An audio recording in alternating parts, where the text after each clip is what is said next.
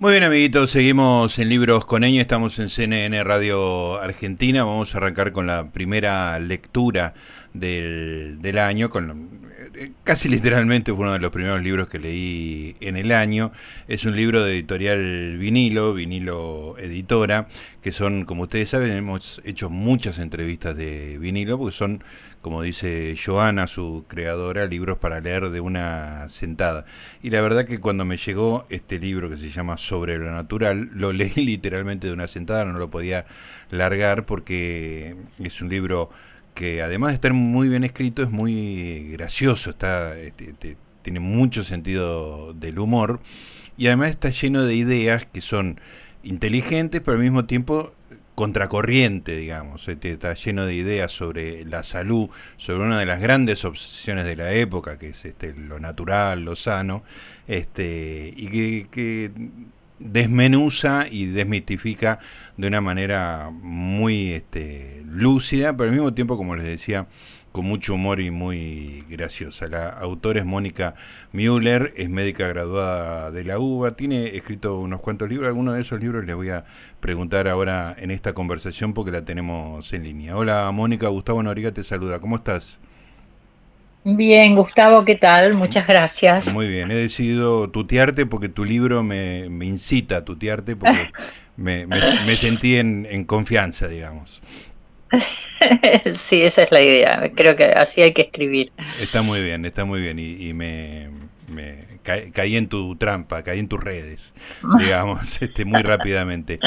Eh, eh, escúchame, Mónica, eh, me interesa, me interesó todo, obviamente, como decía, las ideas, esas que, un poco van en contra de todo lo que se va diciendo de salud en, la conversación pública. Este, pero también me interesó ese primer capítulo donde contás de, de tu madre, que me parece fascinante esa historia, una especie de naturista, digamos, este, antes de tiempo. Contá un poco porque también es gracioso, pero además es interesante.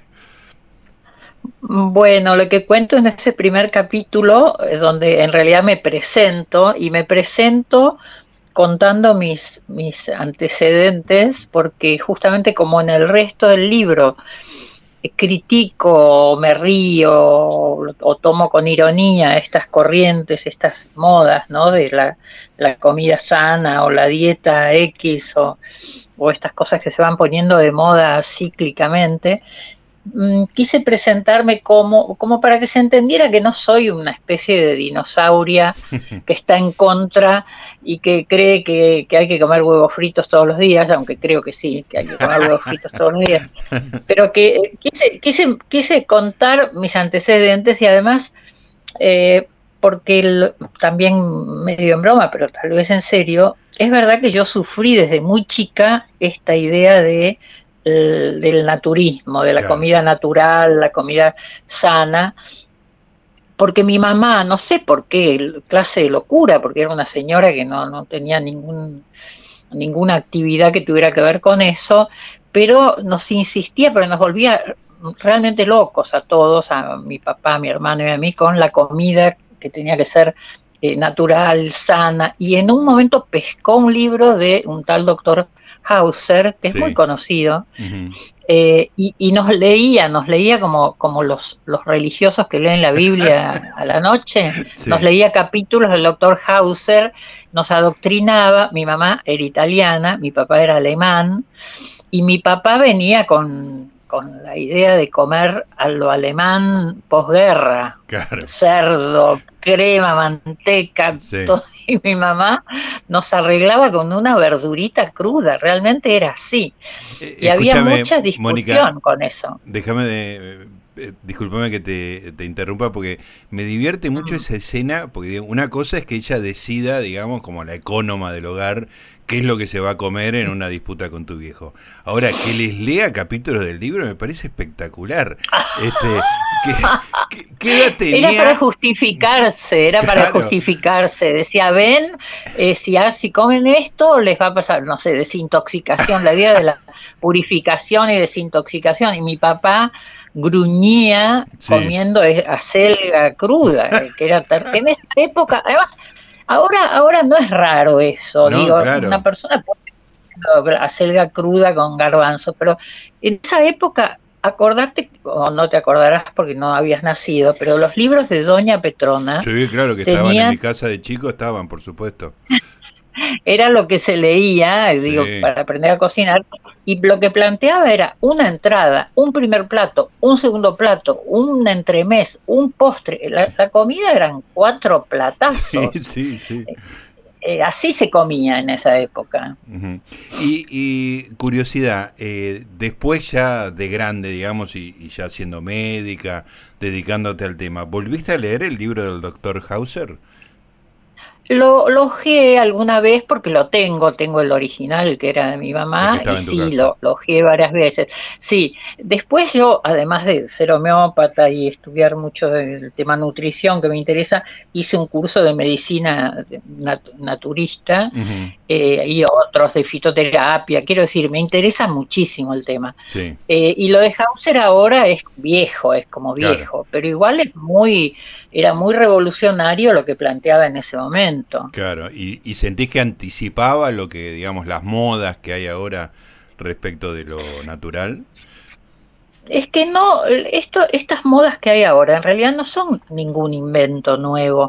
Ahí en el libro cito, una, por ejemplo, el caso de Mechnikov, que fue un, Eli Mechnikov ganó el premio Nobel, creo que en 1920, por sus trabajos sobre el efecto del kefir, del que, que recién ahora la gente acá está conociendo, eh, eh, hizo muchos trabajos sobre eso, sobre el efecto de la dieta en la salud y la longevidad y el envejecimiento y demás, y ganó un premio Nobel. 1920. Ahora las dietéticas están hablando del kefir. Quiero decir, hay muchas cosas que ahora estamos conociendo y en realidad se habían conocido hace muchísimo tiempo, pero fueron, yo creo que fueron olvidadas por la presión de la industria, la industria, de la alimentación. Claro. claro. la lata, ¿no? La lata, la, cosa instantánea, el, suplemento, todo eso barrió de un plumazo lo que se sabía antes eh, sobre nutrición saludable. Claro, digamos que entre, entre tu experiencia de niña con tu mamá y el doctor Hauser y la actualidad, hubo una revolución eh, en la industrialización de la comida, digamos, ¿no? Que, que mm. agrega un nuevo capítulo y, le, y pone toda esa discusión en otro, en otro nivel, ¿no? Sí, fue muy, fue muy deformado, fue muy negado todo lo que se sabía y fue la idea de salud y de nutrición saludable fue muy deformada. Yo creo que mucho tuvo mucho tuvo que ver la lata que fue inventada justamente eh, o, que, o que tuvo mucho auge después de la Segunda Guerra. Los soldados llevaban la lata de carne, por ejemplo, de, y el, picadillo, toda esa cosa eh, como, como, como extractos de cosas para poder llevarlos en, la guerra. Y ahí se difundió, por supuesto, se fue difundiendo a las amas de casa con el con este esta idea de ahorrar tiempo, de, ahorrar tiempo para poder trabajar más las mujeres y los hombres y para poder o para poder estar con sus hijos o lo que fuera la idea de ahorrar tiempo, de no, no perder tiempo cocinando, digamos. ¿no? Ahí creo que se fue todo al diablo realmente. Eh, Mónica, te, pregunto esto ya de manera personal, este, no está en el libro, digamos, pero ¿cómo sos vos cocinando? Mira, me encanta cocinar, la verdad es que me encanta, no solo me encanta, sino que me hace bien. Yo termino de atender, atiendo dos días a la semana, 12 horas, de 9 ah. a 9 dos días a la semana. Termino un poco fulminada. Pero bien, porque bien porque me da un enorme placer atender, la verdad es eh, me da placer. Pero después de 12 horas de oír hablar y hablar y hablar a la gente, necesito un baño de silencio, voy a la cocina, me pongo a pongo música, me pongo a cocinar y es un momento de enorme placer y invento invento cosas, este hago hago cosas que a veces salen mal, a veces salen bien. Eh, leo mucho sobre cocina. Qué bueno. Eh, hago panes, eh, cocino muchísimo y mis amigos saben que de repente hago, por ejemplo, un kilo de, fideos moñito a mano y, los de salmón y los invito a comer y todos saben que los invito a comer porque quiero quiero terminar con esa cantidad de cosas. Que el stock. Sí, sí, cocino muchísimo, muchísimo. Se ríen porque hago 15 pizzas, por ejemplo, 15 focaccias. Es así. Tengo la cultura italiana, además de la familia de mi mamá. No, no mi mamá que hacía esas cosas tan frígidas, ¿no? Pero, sí, porque eh, nos faltó completar, Mónica, que está en el libro, que además lo que cocinaba tu mamá, de acuerdo a lo que se lee ahí, era muy feo.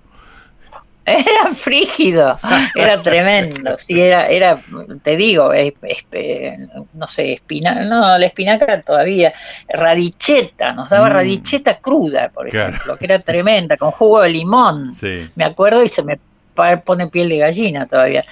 Eh, nos daba mucho eso, en cambio mi tía, la hermana de mi mamá, cocinaba muy abundante y muy rico, no había caído en las redes del doctor Hauser. y yo cocino muy italiano, muy italiano y muy alemán también. Claro, claro, pero tiene... me da mucho placer. Claro, creo, creo que una de las cosas que más se, se perdió es el, el hecho ese de cocinar, del tiempo dedicado a la cocina. Bueno, la vida cambió, ¿no? Pero, pero era como una especie de ritual, en tu caso, digamos, casi laborterapia, ¿no? Como este, bajar a tierra después de una jornada de laburo intensa, ese tipo de cosas. Ahora hay que resolverlo lo más rápido posible, ¿no? No, pero mira, me parece que también en eso hay un error. A mí los pacientes muchos me preguntan, pero yo no tengo tiempo para cocinar. Y yo digo, mira, agarra, qué sé yo, verdura, toda la verdura que tengas en tu casa, eh, calabaza, cebolla, ajo, este, zucchini, ajíes, los cortas, los lavas, los pones en una fuente de horno con un poquito de aceite de oliva, horno, y te vas, te vas a hacer lo que querés, no te tenés que quedar ahí mirando cómo se cocina. Y 40 minutos después vas, abrís el horno y tenés un platazo para ese momento, eh, al día siguiente lo comes frío, al otro día lo que queda lo comes con tallarines, tenés comida para tres días con media hora de laburo. No es verdad que lleva mucho tiempo cocinar. Eh, si te pones a hacer las cosas que hago yo medio complicadas, de repente sí, pero una pizza no lleva tiempo. La dejas levando, la dejas trabajando sola y de trabajo real, concreto, debe ser media hora la pizza. Eh, Mónica. Porque vas haciendo cosas. Claro, claro, sí entiendo. Está, es, desafiante la, la idea. Eh, mencionaste un poco en broma, quizás o quizás no, este, lo de los huevos fritos, digamos, ¿no? Este, vos mm, este, hablas mucho mm. en el libro sobre los temores que tiene la gente, los fritos, el colesterol, este, mm. ¿qué, cuál es el mito ahí? ¿Cómo lo desarmás ese mito?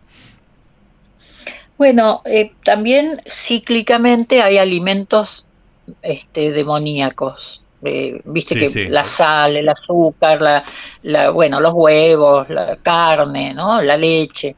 En, durante muchos años fueron demonizados los huevos. Vos debes haber oído, no comer huevos o comer la parte blanca, que es pura proteína, y tirar la yema. Ay, que lo más rico. Eh, años. Claro, además es lo más, lo más saludable. Lo otro es proteína, está bien. Pero la yema tiene una cantidad de aceites, este, cosas este, eh, necesarias, de vitaminas liposolubles, eh, de, elementos que son muy saludables. Tiene colesterol, pero es colesterol bueno, HDL, que es el colesterol que barre el colesterol fuera de las arterias. Eh, eh, quiero decir, es un alimento muy noble y muy, muy bueno, pero durante años había como terror al huevo. Y, muchas personas, a mí me lo dicen los pacientes, me dicen, no, yo como sano, no como nada frito. Yo les pregunto, ¿por qué?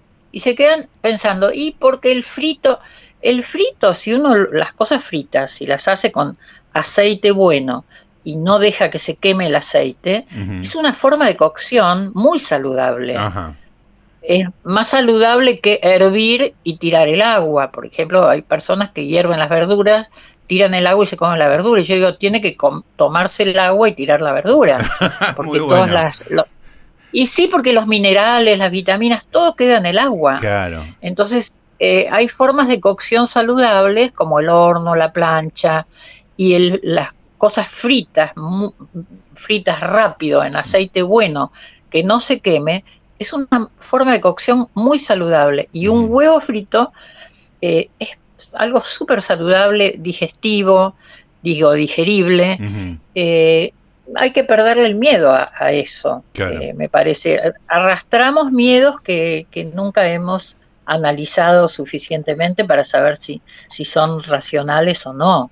Eso, eso está todo en el libro, eh, esa idea de que de los miedos, digamos, ¿no? de que uno vive con miedo, cree que eh, está obligado a vivir eternamente y que hay una cierta fórmula que tiene que ver con la con la alimentación. Recién mencionabas el tema de la, de la sal también, ¿no? que es uno de los demonios ah. que aparece ah. y desaparece. ¿Vos no, no te ah. parece un demonio la sal? No, sí, es verdad que sí, que digamos, si una persona es hipertensa, por supuesto, no, no debe usar sodio. No es, es que tampoco es la sal, es el sodio. Claro. ¿no? La sal es cloruro de sodio. Y en realidad eh, lo que hay que evitar es todo lo que contiene sodio. Y lo que más sodio contiene son los alimentos envasados. Todo lo que viene en latas. Por ejemplo, uno de los alimentos que más sodio contiene son los duraznos en almíbar. ¿En serio? Ah, mira. Porque, claro, porque o sea, es peor, es, peor comer duraznos en almíbar que anchoas, por ejemplo. bueno, no sé qué cantidad de sal tienen las anchoas, pero digo, eh, todo lo que tiene, lo que es conservado y tiene que durar en la góndola o en la lata, todo tiene sodio porque es un conservante.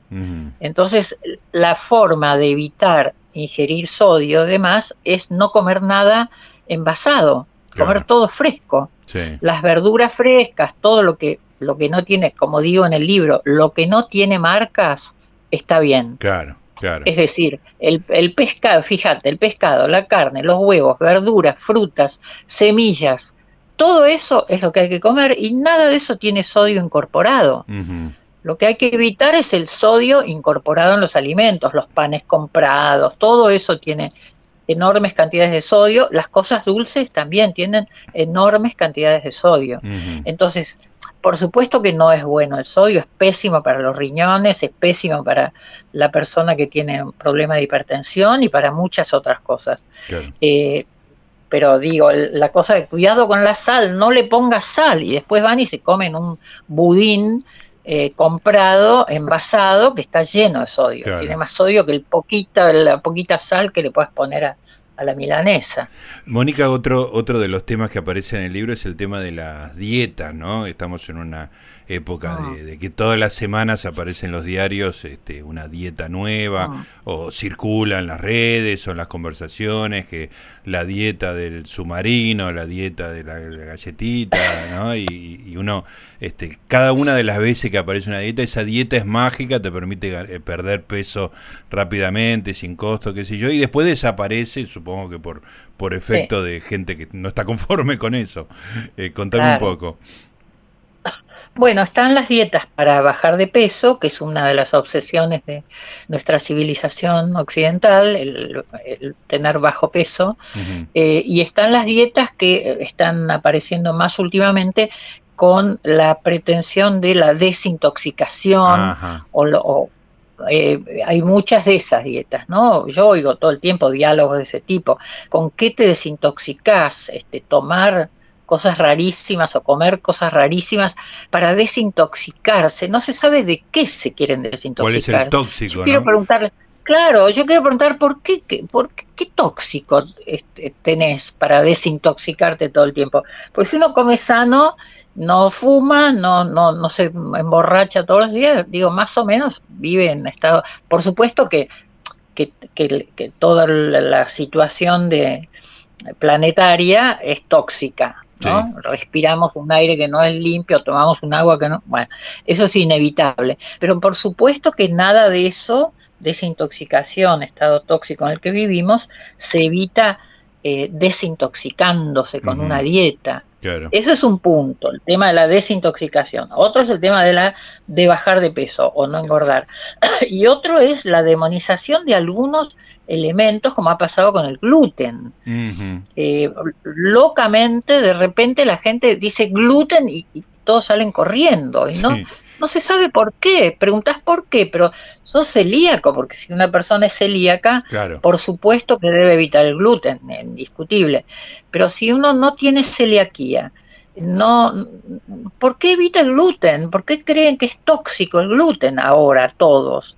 creo que es porque salieron libros sobre eso. En Estados Unidos se producen muchos libros de ese tipo. Claro. Eh, mm, creando pánico con alguna cosa y todo el mundo lo lee, se lo cree y no lo razona, porque la humanidad ha consumido pan desde, desde que empezó a ser sedentaria y, a, sembrar cereales, eh, empezaron a, comer pan, por supuesto preparándolo de otra manera, sin levadura y demás. Eh, y, nadie, si no se hubieran muerto todos si el gluten fuera tóxico, porque era, realmente era durante muchísimo tiempo la base de toda la alimentación, el pan, eh, hecho con trigo, con maíz o cebada, lo que fuera. Mónica, hablaba, cuando hablabas del tema de la desintoxicación, eh, me acordaba, creo que en el libro vos lo, lo mencionás, que no es una idea nueva tampoco, porque me acuerdo del doctor Kellogg, si no creo, y los tratamientos de ah, enemas, esto no sé si era a principios del siglo XX, una cosa así, que era, era como una necesidad casi puritana de liberar al cuerpo de porquerías, ¿no? sí, había clínicas, la gente iba, bueno, eh, eh, el equivalente ahora es el famoso lavado de colon. Y se hace es eso una locura. Sí. Pero claro, mucha gente lo hace y lo propone y lo relata. Eh, el intestino es un aparato que, es autolimpiante. Está diseñado para ser autolimpiante y para funcionar de arriba hacia abajo. Eh, no se entiende también por qué esa idea loca de la purificación. Si uno come sano, va al baño todos los días, ya está, el intestino está, está, todo lo limpio que debe estar, ¿no? Pero hay, eh, ahí lo digo en el libro, una idea subyacente de necesidad de purificación que también se ve en esto de tomar agua, de tomar 10 ah, litros de agua por día. Andan las personas, sobre todo las mujeres, con botella de 3 litros de agua y la van llevando por toda la ciudad y se la van tomando y cuando se vacía la vuelven a llenar y se la vuelven a tomar.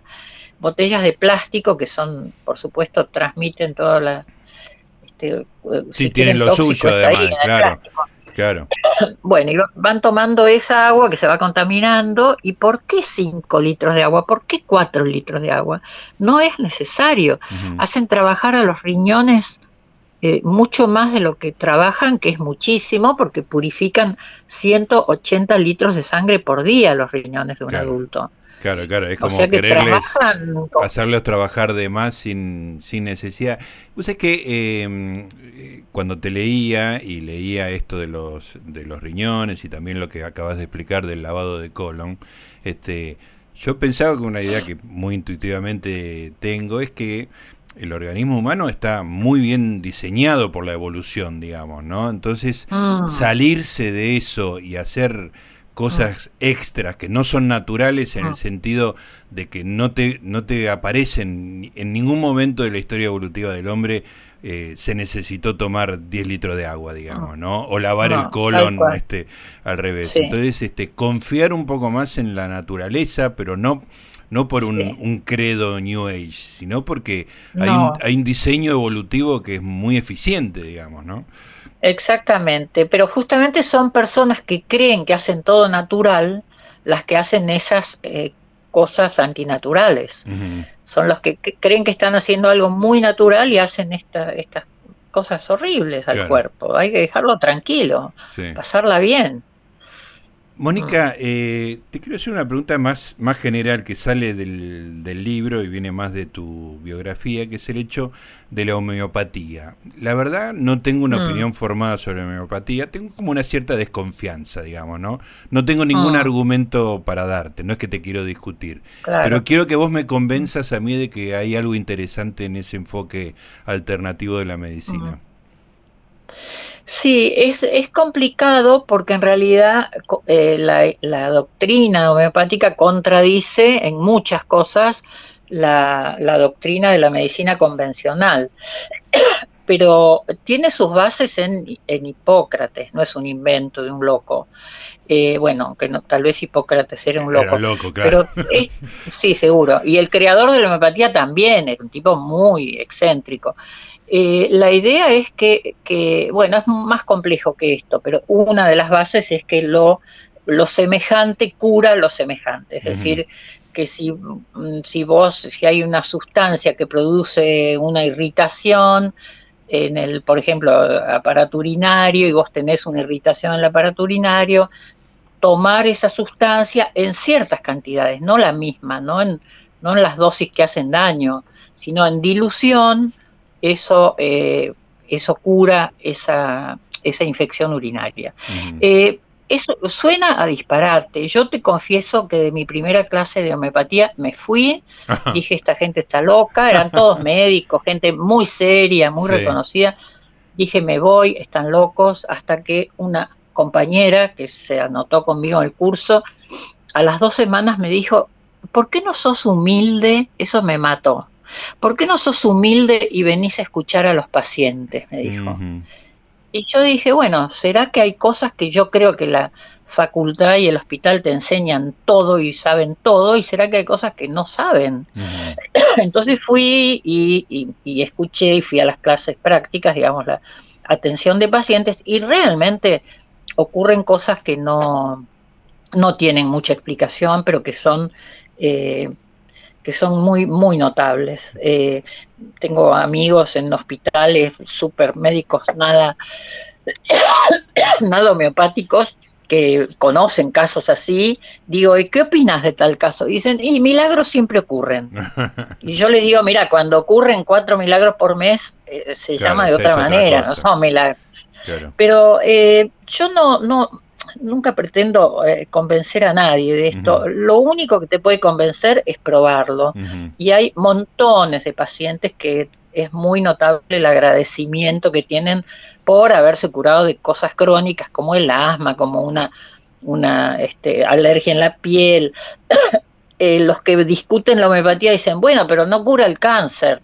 No, obvio que no cura el cáncer. Este, tampoco la otra medicina siempre cura el cáncer. Claro. Eh, o no cura el HIV, no, eh, la idea no es que cura todo, pero hace en algunos cuadros, eh, en muchos cuadros te diría, tiene unos resultados magníficos. el principio es ese, ese tan raro que te dije, que, lo similar cura lo similar, ¿no? Al mismo tiempo, Mónica, como, como dato a favor, digamos, por lo menos no te atiborra de remedios como la medicina estándar, digamos, ¿no?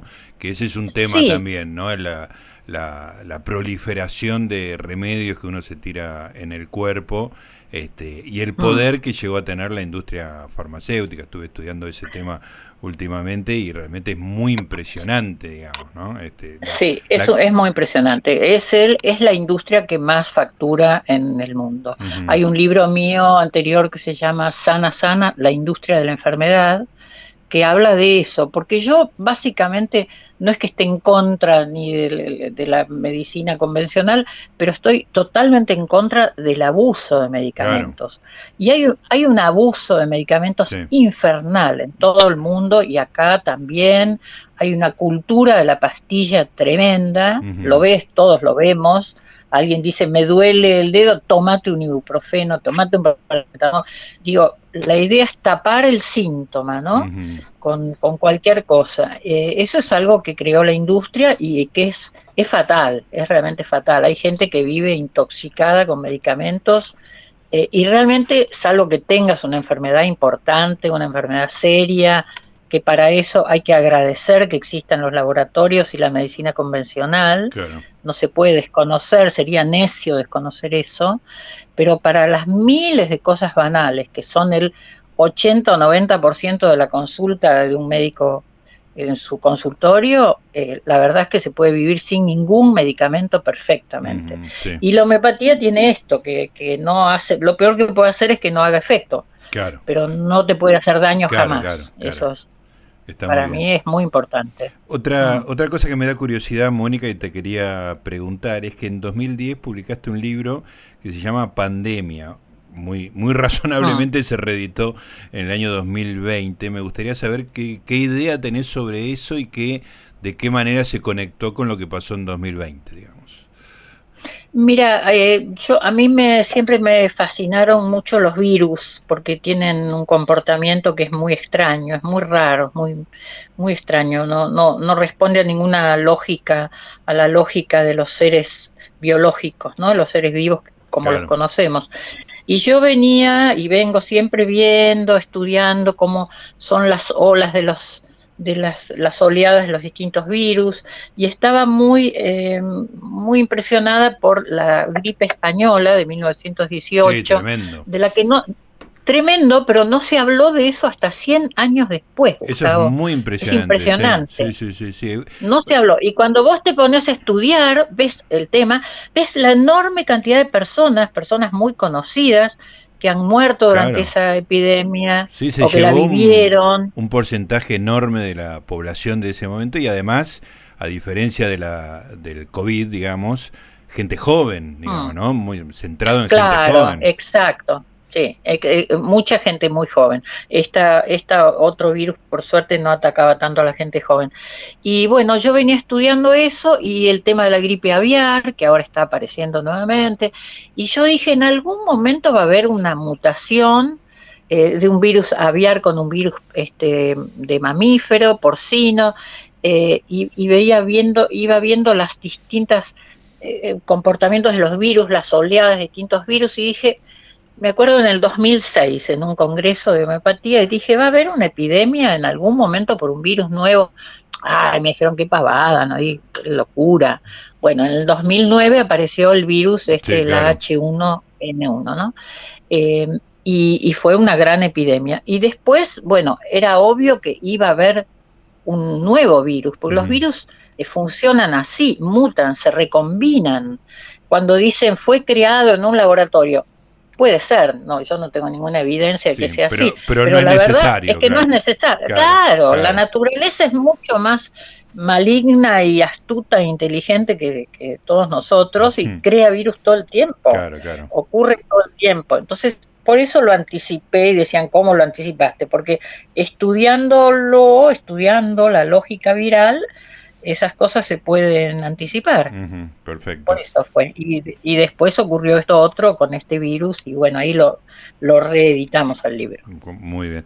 Eh, Mónica, eh, no me queda más que recomendar el libro, es muy divertido realmente, y digo, todo el interés que vos reflejaste acá en esta conversación, tus ideas inteligentes, y además me, me reí mucho y me, me, resultaste una persona muy simpática, así que este, eh, recomiendo sobre, lo sobre lo natural de vinilo editora. Y te agradezco muchísimo por esta charla. No, al contrario, te agradezco tu llamado, Gustavo. Un beso. Un beso. Ahí está. Hasta luego. Ahí está Mónica Müller. Este libro es de vinilo editora. ¿eh? Es un libro chiquitito, así que calculo que no es caro. Se lee en un ratito, en el colectivo, en el baño, en los lugares donde uno tiene un huequito. Te lees uno de los capítulos. Si nos queda tiempo hoy, eh, vamos a leer un capítulo de Sobrenatural de Mónica Müller.